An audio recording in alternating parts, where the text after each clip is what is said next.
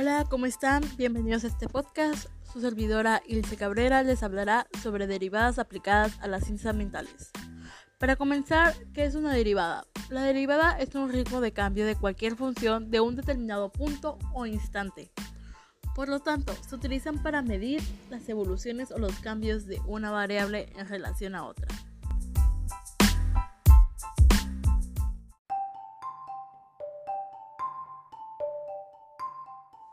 Bueno, uno de los objetivos que yo tengo para las derivadas aplicadas a las ciencias ambientales sería implementar y contribuir con la sustentabilidad ambiental de los sectores productivos que implementamos. Por ejemplo, programas prioritarios tales como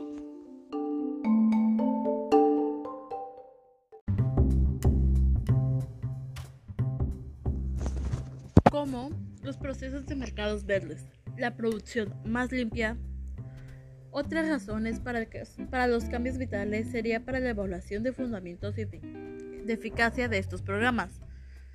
Para aplicar las derivadas a las ciencias ambientales en sistemas como tratamientos de aguas residuales, para sistemas de recolección y tratamientos de residuos, para hacer estudios sobre la contaminación, al igual hacer monitoreos de diagnóstico para la evaluación de ecosistemas entre otras muchas más aplicaciones que se pueden utilizar estas derivadas.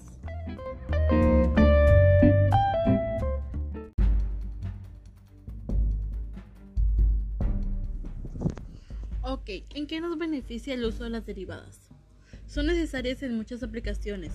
Por ejemplo, en prácticas de biología sería para saber la población, qué tan grande es la población de una de una población de bacterias, de plantas, de especies de animales, entre otros.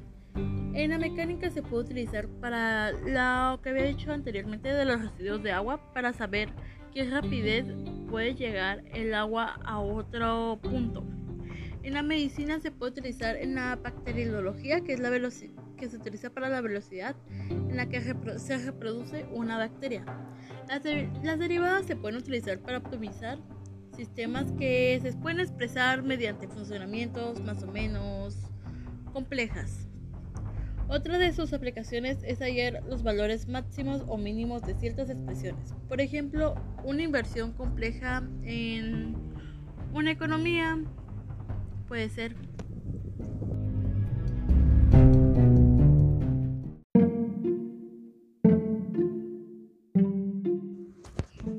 matemático ya mencionado anteriormente que vamos a desarrollar, que es que nos permite el estudio de la evolución de población de bacterias, de otras especies, de animales, de plantas. Ok, se han deducido expresiones para el número de individuos, o sea, el tamaño de la población, según el tipo de crecimiento que presentan este para obtener dicho crecimiento que necesitan.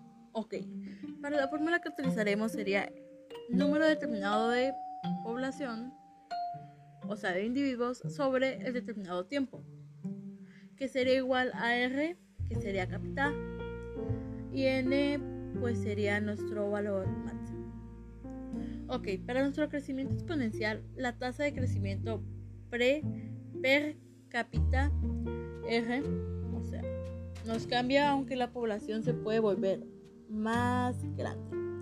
Entonces nuestra ecuación nos quedaría que n, que sería n, que sería nuestro número de individuos sobre t determinado tiempo, que sería igual a r máxima por n. Entonces nuestra gráfica quedaría que el tamaño de la población, o sea, n, sobre el tiempo.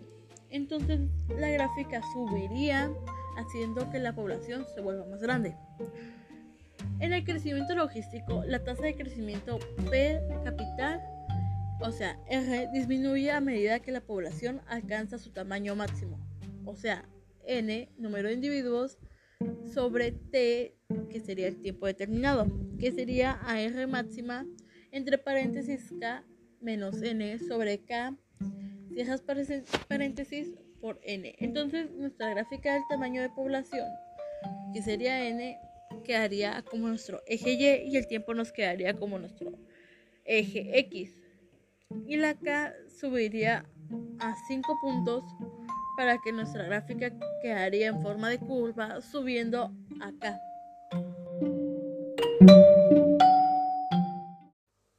Otro problema que se puede saber dentro de las ciencias ambientales con las derivadas es se sabe que un material radioactivo se desintegra con una rapidez proporcional a la vez la cantidad presente en cualquier instante, por lo que usando las derivadas, o sea, el cálculo diferencial, se puede encontrar la expresión de cantidad de material radioactivo en el funcionamiento del tiempo.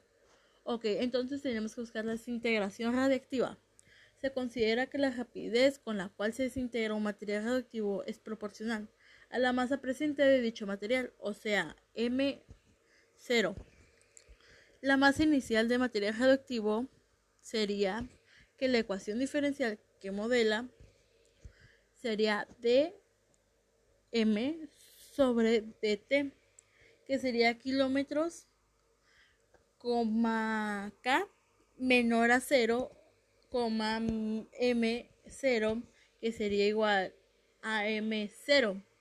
Entonces, ¿cómo quedaría nuestra desintegración radioactiva? m, entre paréntesis, tiempo, que sería igual a la masa de 0 de E por K por T.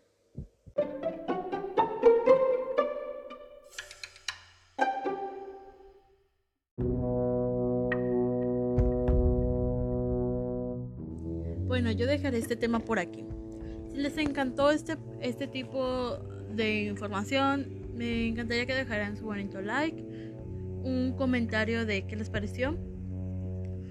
Por último, me gustaría concluir que esto es muy importante para nosotros, ya que estamos pasando una situación muy delicada en el planeta, como el cambio climático, la contaminación, el efecto invernadero, entre otros. Al igual, las derivadas se pueden ver en cuánto hemos contaminado en mucho tiempo. Por ejemplo, se ha visto que para el año 2050 no vamos a existir. He escuchado por otras fuentes de que nuestra agua se va a acabar dentro de muchos años, que no vamos a sobrevivir, entre otros. Entonces las matemáticas las podemos aplicar para una probabilidad de qué podemos hacer para que esto no pase. Bueno, pues las derivadas en las ciencias ambientales son importantes porque nos pueden especificar hasta un número de poblaciones, hasta la cantidad de agua que tenemos, hasta cuántos años vamos a vivir, entre otras cosas. Para concluir, esto sería todo. Muchas gracias por escuchar esto. Si les gustó, de nada. Para el siguiente podcast les gustaría otro tema, entre otros muchos tengo demasiados temas. Y si les gustó mucho, muchas gracias por escucharme. Su servidora Ilse Cabrera. Nos vemos. Adiós.